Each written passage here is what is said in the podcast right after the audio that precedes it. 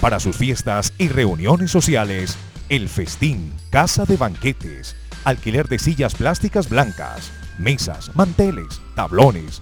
Estamos cerca de la estación Metro del Estadio. Llámenos al teléfono 413-7890.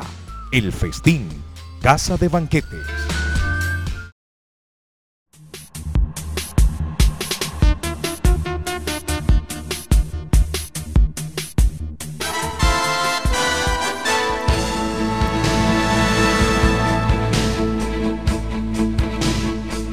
Dice Joan Manuel Serrat, Pelé era Pelé y Maradona era único.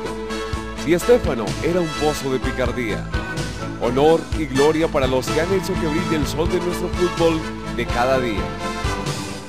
Crónicas, reportajes y perfiles en Historias a la Redonda.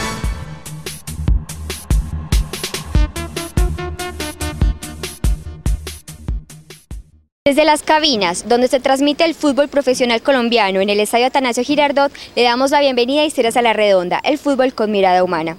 El periodista Jaime Herrera Correa es un apasionado por el fútbol.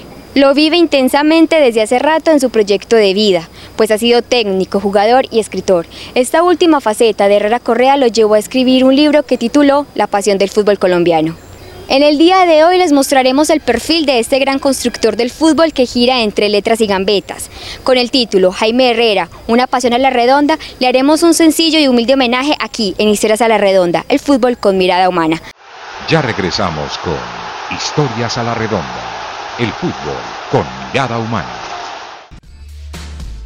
Para sus fiestas y reuniones sociales, el festín, casa de banquetes, alquiler de sillas plásticas blancas, mesas, manteles, tablones. Estamos cerca de la estación Metro del Estadio. Llámenos al teléfono 413-7890. El Festín, Casa de Banquetes. Ingresa a la escuela de la Liga Antioqueña de Fútbol para niños y niñas entre los 4 y 17 años. Entrenamientos en las canchas Marte 1 y 2 Instructores profesionales con experiencia en procesos formativos. No esperes más. Matrículas permanentes en el 260-1715, extensiones 113 y 114. Además, te ofrecemos el Fútbol Master dirigido a personas mayores que les gusta un estilo de vida saludable. Y no olviden participar en los torneos de fútbol Sala FIFA y en el Festival de Fútbol Playa FIFA. Ingresa ya a nuestra página www.laf.com.co. Liga Antioqueña de Fútbol. Firmes con el fútbol antioqueño y seguiremos avanzando avanzando entre todos.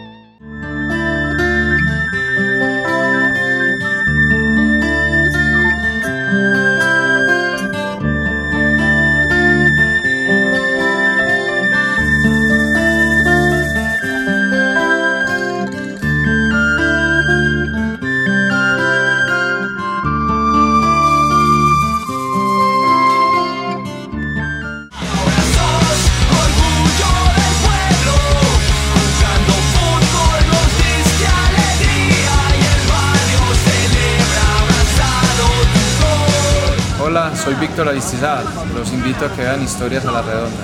Un abrazo.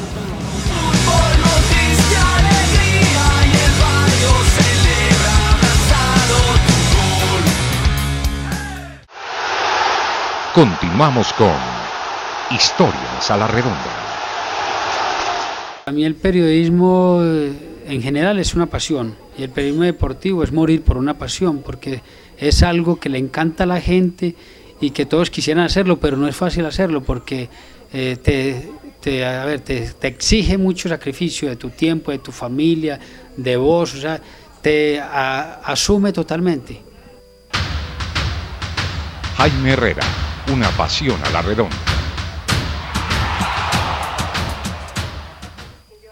Cuando un 10 de junio de 1970, y en los inicios de la Copa del Mundo de México, nace Jaime Herrera Correa, en el barrio Robledo Aures, pocos creerían que iba a ser un predestinado del fútbol. Sí, Jaime nació con su sino marcado por la pelota. Desde los tres años creo que tengo recuerdos. Una vez que me caí de un segundo piso y caí a una cama, desde ahí empezó como a desarrollarse toda esa, todos esos recuerdos, todas esas imágenes en, en la mente.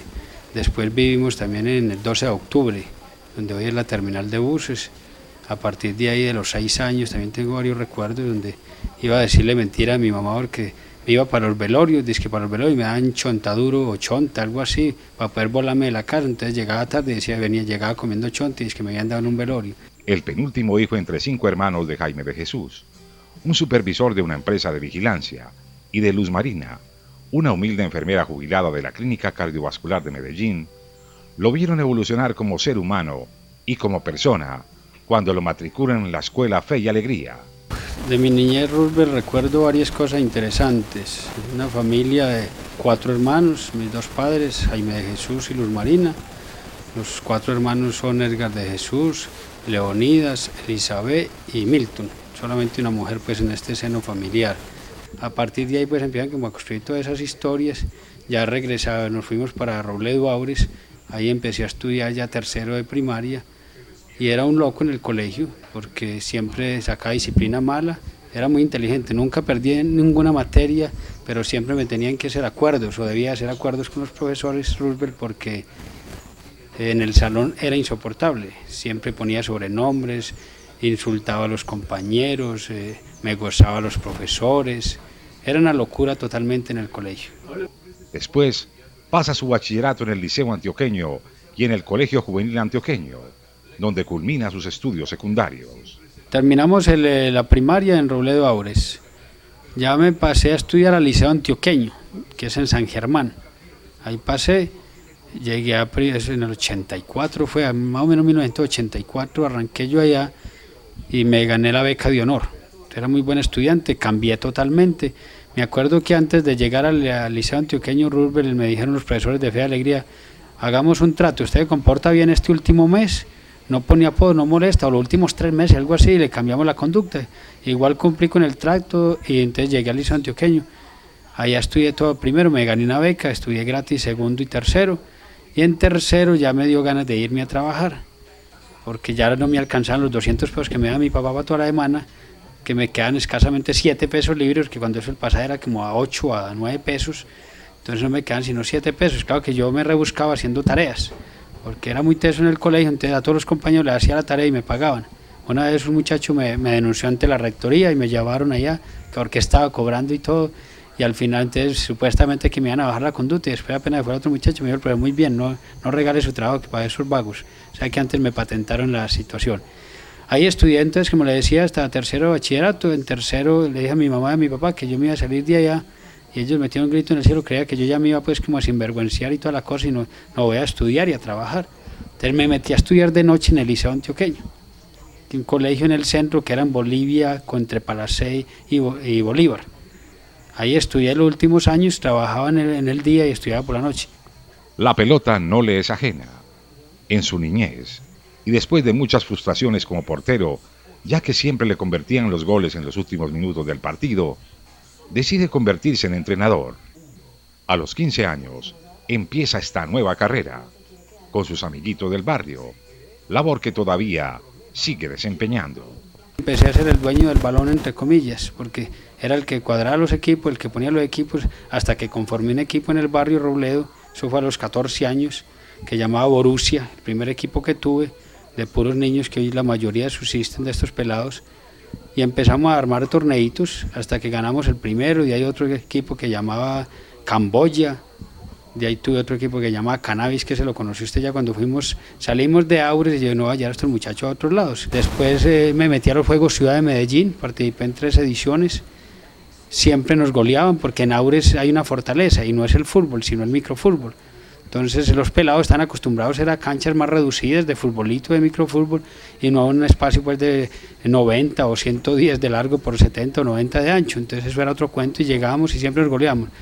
Apenas ganábamos como dos partidos y era el otro equipo que había de un de Aures 1 que era otro equipo más regular y era el que siempre le ganamos. Así empezó como esta goma que después extendió ya la carrera profesional y, y varias cosas que hoy tenemos como periodista. Este periodista y comunicador de la Universidad Pontificia Bolivariana, desde 1996, siempre ha sido un doliente de la pelota. Desde la dirección técnica en los equipos de cannabis en los torneos del Club Juvenil Lourdes, del barrio Florida Nueva Estadio en Medellín, hasta su capacitación permanente, con todo lo que tenga que ver con la lunareja, como el CENEB. Herrera Correa ha mantenido esa pasión permanente. Conocí a un señor que tenía una empresa de arquitectos. Entonces le, dije que me daba trabajo y me llevó a esa, empresa. Y ese señor, Juan Guillermo Ramírez Cárdenas, terminó siendo mi, mi, tío político, como se dice, el hombre que siempre me dio la mano, me apoyó y seguía estudiando y me metí a la Universidad de la Bolivariana, pues siempre trabajaba y, y viví ya en, en, el barrio Florida. Entonces ya iba los fines de semana de mi mamá y mi papá, pero toda la semana estaba aquí en el barrio Florida. De ahí ya me trasladé a la Universidad Bolivariana y empezó pues como todo este mundo. ¿Por qué lo de la comunicación social? Desde pelado en, en la escuela yo hacía cuentos, tenía cuadernos de cuentos, me gustaba escribir mucho. Segundo, porque lo del periodismo deportivo, entonces a los 14 años yo andaba de radio, me gustaba escuchar los partidos, siempre la jornada de la Unión Magdalena, Nacional, Medellín, Envigado no existía en esa época, el Junior, mi mamá era hincha de Junior, mi, papá del Medellín, mis hermanos de Nacional, entonces una mezcla de equipos ahí, y yo escuchaba radio y entonces escuchaba el campeonato. Yo dije, no, yo quiero ser periodista, le dije a mi mamá. Y me metí primero, antes de entrar a Bolivariana, me metí, no pasé a la Antioquia Comunicación Social, y entonces me metí a la de Medellín y estudié un año en Administración de Empresas. Estudié dos semestres, en, la, eso fue en el 90, en 1990, en la Medellín, me aburrí, yo no, esto no es lo mío, lo mío es comunicación. Me presenté a Bolivariana, gané el examen. ¿Por cómo llegué a Bolivariana? Yo eh, me estaba como decía, ¿será que me meto otra a la Antioquia o no? Estábamos remodelando la iglesia de Envigado, trabajamos con esa empresa de arquitecto, entonces yo era el que, el que pagaba, el que compraba los materiales. Entonces fuimos a la curia, la curia pagaba los trabajos de la iglesia ya conocí a un padrecito que trabajaba en Bolivariana. Le dije, yo quiero estudiar es comunicación, tal cosa. Entonces el hombre me animó y me compré el formulario. Yo le regalo el formulario, métase a Bolivariana, que usted lo va pagando y trabajando, no se preocupe. El tipo me yo dije, si, gano, si no gano el examen, usted me palanquea. Y, y gané el examen, entonces no necesito palanquearme ni nada de esas cosas. Esa inquietud por conocer todos los intríngulos del balón también lo han matriculado en cursos de arbitraje, en semanarios de fútbol y mucho más. Ahora, Herrera Correa está inmerso en un posgrado de Ciencias Políticas en la Universidad Autónoma Latinoamericana. Animado por ese afán de, las ciencias políticas que tanto me arrastro, que la idea mía es terminar después del periodismo en una carrera política, me metí a la Autónoma a hacer un posgrado de Ciencias Políticas para tener como elementos básicos que lo ayuden a uno como comprender la historia y la realidad de este país que mueve tanto con base en la política. Este agremiado de asociaciones periodísticas como el Círculo de Periodistas y Comunicadores de Antioquia, CIPA, y de la Asociación Colombiana de Periodistas Deportivos, ACOR Antioquia, ha contribuido con la difusión y el crecimiento de los hombres del balón, cubriendo más de 16 finales del torneo colombiano, tres eliminatorias suramericanas, dos Copas América, cuatro finales de la Copa Santander Libertadores de América. Desde su vinculación por más de una década al periódico El Colombiano. Estaba en la universidad Ahí usted sabe que después del séptimo semestre hay que hacer una práctica, entonces uno escoge y le dice, ¿usted quiere periodismo escrito, periodismo radial o periodismo relaciones públicas, organizacional? Entonces yo siempre me apunté, no, yo quiero escrito, yo quiero escribir, porque como le decía también anteriormente, hacía mis cuentos y mis canciones, mis poemas, era un hombre de mucho poema. Y, y, nada que resultaba pues de prensa escritor, que es lo que más difícil, usted sabe que son vacantes que casi nunca se dan. Igual me metí entonces a la COR, en esa época en el capítulo universitario, Asociación Colombiana de Reactores Deportivos, y entonces empecé a hacer jefaturas de empresa, de, prensa, perdón, jefaturas de prensa. Primero estuve en la Copa Milo Intercolegiado, fui jefe de prensa, fui, fui jefe de prensa de la Liga Antioqueña Bicicross, un torneo nacional de voleibol, el difunto Hugo Incapié, ¿de acuerdo? Fui jefe de prensa de ese nacional, estuve también de jefe de prensa de de un campeonato ecuestre, de otro de golf, y ahí me fui mostrando hasta que un día yo estoy, Juan Gonzalo Benítez era compañero mío, entonces un día me dijo que si lo reemplazaba en el periódico colombiano los domingos, un domingo para hacer la jornada, lo que llamamos la síntesis. Entonces fui y lo reemplacé, pues regular, porque si uno aquí empezando tiene que corregir muchas cosas y todo, pero les gustó, en esa época estaba Alfredo Carreño. Y después eh, me dijo, no, pues, seguimos en contacto y me llamaron que si quería ser el corresponsal de, de Colprensa, un mes, que era la agencia colombiana de noticias, pues yo todavía estaba en la universidad. Fui y reemplacé a Juan Carlos Sepúlveda, que ya ese muchacho no está, es el que tiene el Santafereño, un periódico de Santa Fe, Antioquia. Lo reemplacé un mes, me fue muy bien y a los cinco meses llamaron a Juan Carlos, lo pasaron para la planta del periódico y me llamó a mí que si quería seguir en Colprensa. Era medio tiempo, yo estaba en la universidad y medio tiempo en Colprensa. Yo pues, no, no, lo dudé en ningún instante y de una me fui para el colombiano, que se maneja desde el colombiano, y arranqué allá en el periódico, pero con Colprensa. Ya ahí, entonces, a los seis meses me dijo, Carreño, ¿usted quiere seguir haciendo la jornada los domingos? Entonces yo nunca descansaba, porque estudiaba toda la semana, y medio tiempo, el medio tiempo me iba para Colprensa, y los domingos que me quedaba libre le ayudaba a deportes en el colombiano. Pues ahí iba haciendo mi escuela ahí, además de que me ganaba unos pesos más ahí, iba haciendo como cancha. Y eso fue así, duré año y medio en Colprensa, al año, al año me dijeron, ¿quiere medio tiempo en deportes? Me metieron medio tiempo en deportes y a los seis meses me vincularon.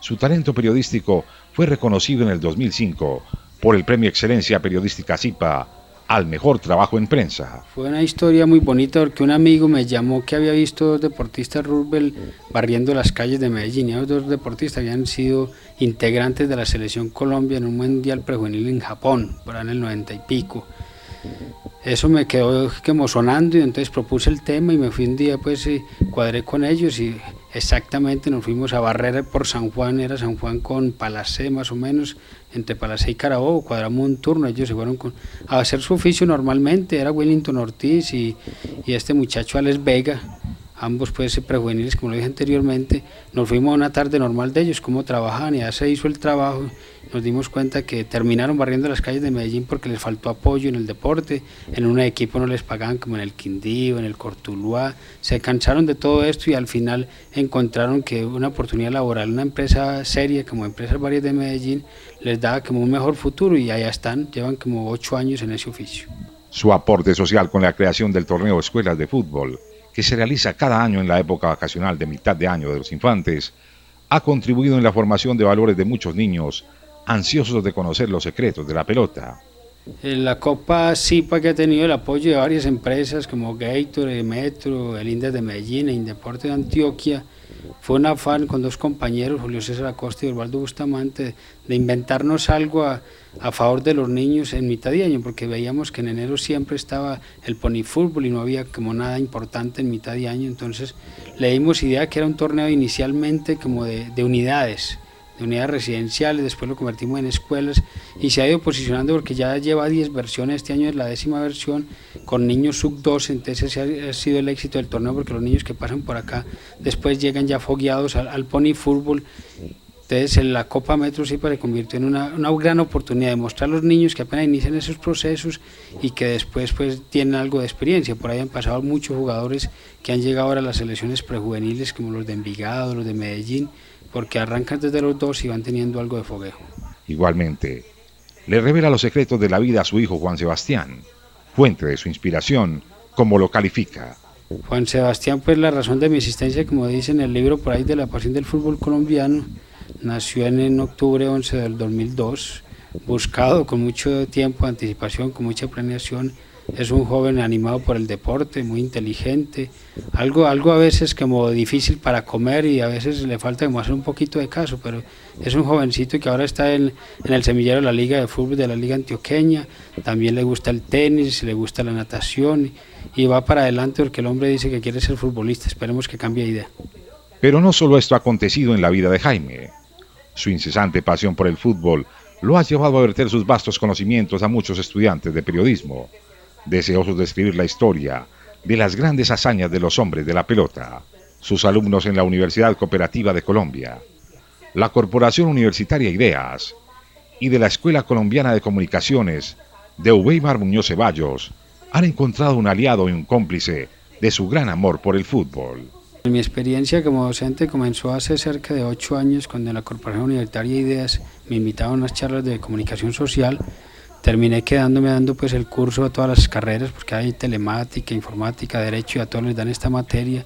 Después pasé a la Corporación Universitaria de, de Weimar Muñoz, donde se dio periodismo deportivo durante dos años, se terminó la, la técnica porque Weimar pues no pudo como financiar el proyecto más adelante y actualmente estoy en la UCC, o sea, Universidad Cooperativa de Colombia, dando a los técnicos de fútbol lo que es comunicación y deporte y sociedad, compartiendo con gente toda del fútbol, que es lo que me rodea. Hoy Jaime Herrera Correa, el esposo amoroso de Merlin Álvarez, ese faro que no deja de alumbrar en todas las etapas de su vida, como lo expresa en el prólogo de su libro, sigue soñando con un mundo mejor con la redonda y le escribe con moldes de oro todo su amor en la pasión del fútbol colombiano. Con Merlin Álvarez, creo que lo decía anteriormente en otra entrevista, Rubel, duramos muy poco de novio, la conocí en un asado por ahí que me invitó un tío mío que siempre andamos juntos para todos los lados y cada uno tenía como su relación pues estable con su novio y su novia pues respectivamente. Después a los tres meses nos volvimos a encontrar y cada uno ya separado y empezó pues esta relación que a los seis meses le propuse matrimonio y ya llevamos 12 años. A Merlin la conoce un día cualquiera de junio de 1996 y a los seis meses decide proponerle matrimonio. Al altar de la iglesia de Santa Gema en Medellín llegan los futuros esposos un 25 de enero de 1997 con la bendición sacerdotal llegan otras. Sí, su hijo Juan Sebastián nace un 11 de octubre de 2002 para llenar de alegría a la familia Herrera Álvarez. Es que este inquieto párvulo se ha convertido en su fuente de inspiración. Estudia en el colegio Padre Manjanet y en sus ratos libres juega al fútbol, toca organeta y ejecuta miles de piruetas que alegran el hogar de Jaime y Merlin. Mi papá me meta lo que yo quiera. Así como es el amor por su familia, también lo es por la redonda. Sí, Jaime Herrera transpira fútbol las 24 horas del día. Ese amor por la pelota lo lleva a escribir un libro que ha titulado La pasión del fútbol colombiano. En 29 capítulos, compendia el discurrir de los hechos y personajes más significativos de la historia del balón en nuestro país. Carlos el Pibe Valderrama, Víctor Aristizábal, René Guita, Gabriel Ochoa Uribe y Francisco Maturana, entre otros, muestran toda su contribución con la pelota en la pluma de Herrera Correa. Entonces me dije un día, tengo que aportar algo, tengo que hacer un libro. Es difícil tomar la decisión, más en un país donde se apoya poco la, cultura y la literatura. Entonces empecé a hablar, la otra vez vino un, noruego acá que necesitaba unas cosas de unos clásicos, yo tengo todos los clásicos de Sudamérica, de, de Colombia, entonces me dijo, no, vos estás perdiendo el tiempo, escribí tu libro. El hombre me dio como ese espaldarazo ahí eh, anímico y me puse a hablar con mi señora, con Merlin, entonces que será que me lanzo en este libro y hágale, hágale, que si alguna cosa, pues si no con ella, pues entre los dos hacemos esa vaina. O sea, siempre ha sido como un apoyo a ella. Y empecé a gestionar el año 2008. En enero tomamos la decisión, en un país estábamos en vacaciones, digamos, vine y aproveché el último día de vacaciones, empezamos a escribir y empezamos a pagar la propuesta, paramos 200 propuestas comerciales, usted sabe cómo es de duro esto, y logramos conseguir como 20 o 25 patrocinios. Y nació la pasión del fútbol colombiano. ¿Cómo nació? Eran los 60 años del campeonato colombiano y había que, pues qué mejor momento que este, que era el año de la, o sea, el 2008. Desde 1948 a 2008, 60 años se cumplían. Toqué las puertas de la federación, de la DIMAYOR, dijeron que no querían apoyar a Guillermo Ruiz en otro libro que también salió mejor, en tema literatura haya. No me desanimé y no que seguí la gestión logré contactar a Juan Manuel Uribe, un gran estadígrafo que sabe también mucho de esta parte, entonces él se encarga de corregir todos los datos, que pronto no fuéramos como a meter las, de caminar, como se dice. Eh, conté con la asesoría de Beatriz Mesa, una compañera que maneja el dominical, o sea, generación ahora en el colombiano, y Pablo Arbeláez. Ellos hacían las correcciones. Y Byron González se encargaba del diseño, otro compañero que maneja la parte de producción. Y entre todos empezamos. Yo me encargaba de escribir, y de, comercializar. Y ellos de ir diseñando, ir corrigiendo, y nos demoramos, seis meses en eso. Además contamos con el apoyo Rubén muy importante ahí del profesor Luis Fernando Montoya, que hizo el prólogo y vibró con esto, también miró mucho el libro en la finca de Caldas, y otro personaje que creo que me quiere y lo quiero mucho, que es un gran maestro, que es Uweimar Muñoz Ceballos, él hizo la presentación del libro, le gustó cuando le presenté la idea y así arrancó la, pasión del fútbol colombiano. La promesa que le hiciera a su amigo Guillermo Ramírez Cárdenas de escribir de Luis Fernando Chonto Herrera y de Adolfo Pedernera ya se la cumplió, aunque tardía, pues su eterno compañero se fue para el cielo. Pero de pronto desde allá lo estará mirando junto con Pedernera y otros virtuosos del balón y viendo cómo se salió con la suya al convertir su mejor gol en las letras. Continuar escribiendo y tratar de hacerlo mejor porque la idea es aprender y mejorar todos los días porque esto nunca se acaba y menos en el periodismo porque todos los días salen cosas nuevas, nuevas tendencias y aportarle a la nueva generación. ¿Cómo le puede aportar? Desde el CIPA, que ya está en mi segundo periodo, ahora me nombraron como vicepresidente del Círculo de Periodistas de Antioquia, también pertenezco a la COR aportarle con qué? Con seminarios, con charlas, con capacitaciones, con promover a las nuevas generaciones y continuar aportándole a la sociedad desde la academia, que es un campo que también me gusta, pues no como para hacer vivir de la academia, pero sí para cambiar de ambiente, porque es muy bueno llegar a un grupo de amigos que son los alumnos y enseñarles lo poco que uno puede enseñar y aprender de ellos bastante. Por eso Jaime Herrera Correa continúa con su pasión a la redonda. Ya regresamos con Historias a la Redonda, el fútbol con mirada humana.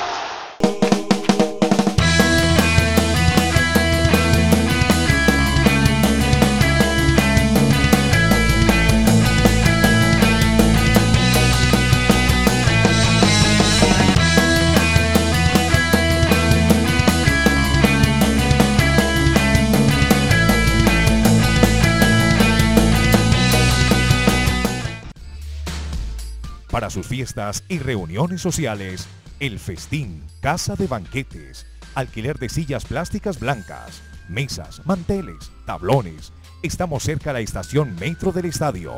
Llámenos al teléfono 413-7890. El Festín, Casa de Banquetes. Ingresa a la escuela de la Liga Antioqueña de Fútbol para niños y niñas entre los 4 y 17 años. Entrenamientos en las canchas Marte 1 y 2 Instructores profesionales con experiencia en procesos formativos. No esperes más. Matrículas permanentes en el 260-1715, extensiones 113 y 114. Además, te ofrecemos el Fútbol Master dirigido a personas mayores que les gusta un estilo de vida saludable. Y no olviden participar en los torneos de fútbol Sala FIFA y en el Festival de Fútbol Playa FIFA. Ingresa ya a nuestra página www.laf.com.co. Liga Antioqueña de Fútbol. Firmes con el fútbol antioqueño y seguiremos avanzando entre todos.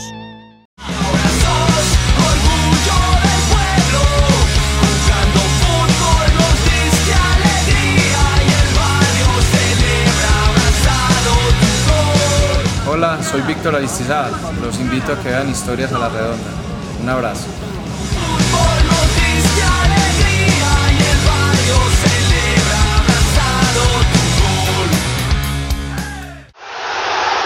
Continuamos con Historias a la Redonda. Con la cámara de Andrés Felipe Calderón nos despedimos de nuestras historias, no sin antes recordarlo nuestra campaña institucional para promover la paz en los estadios, que por hoy le saquemos la tarjeta roja a la violencia y le demos la norma la ventaja al amor. También decirles que así como Jaime Herrera Correa puede construir un mundo mejor con el fútbol y la literatura, porque nosotros y nosotras no. Hasta la próxima semana donde seguiremos cumpliendo con nuestra misión de mostrar sin mezquindades a la gente que construye un mundo mejor con el fútbol. Hasta una próxima emisión aquí en Historias a la Redonda, el fútbol con mirada humana.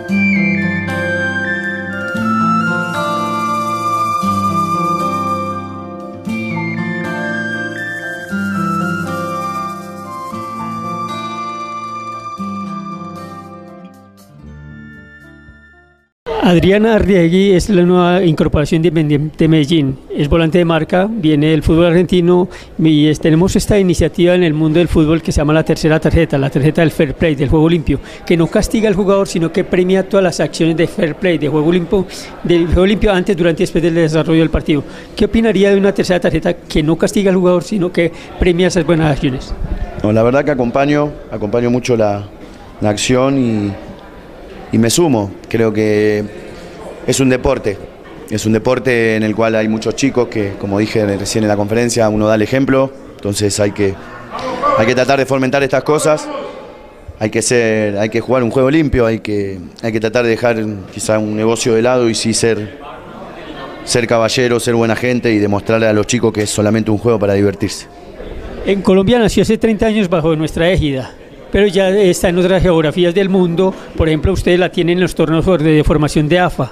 y también está también en la segunda división del fútbol italiano, la Real Federación de de Fútbol la tiene, colectivos de árbitros mexicanos la tiene. ¿Por qué de pronto acá no la podemos tener en Colombia?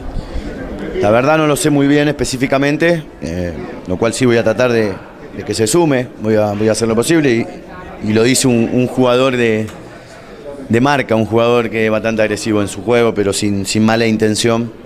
Eh, creo que es, es algo muy positivo, es algo que tendríamos que copiar, porque detrás de nosotros hay chicos, hay chicos pequeños que, que esto lo tienen que consumir y lo tienen que llevar a cabo de la mejor manera. Sí, usted lo ha dicho. usted vuelven referentes en la tribuna para los chicos, para la juventud también en un momento también para esa formación de valores. Claro, es que una quizás a veces no se da cuenta, pero hay chicos detrás y, y lo que uno hace después se copia y se pega, entonces hay que tratar de, dar el ejemplo. Bueno, gracias Adrián y vamos para la tarjeta verde entonces. Bueno, ustedes.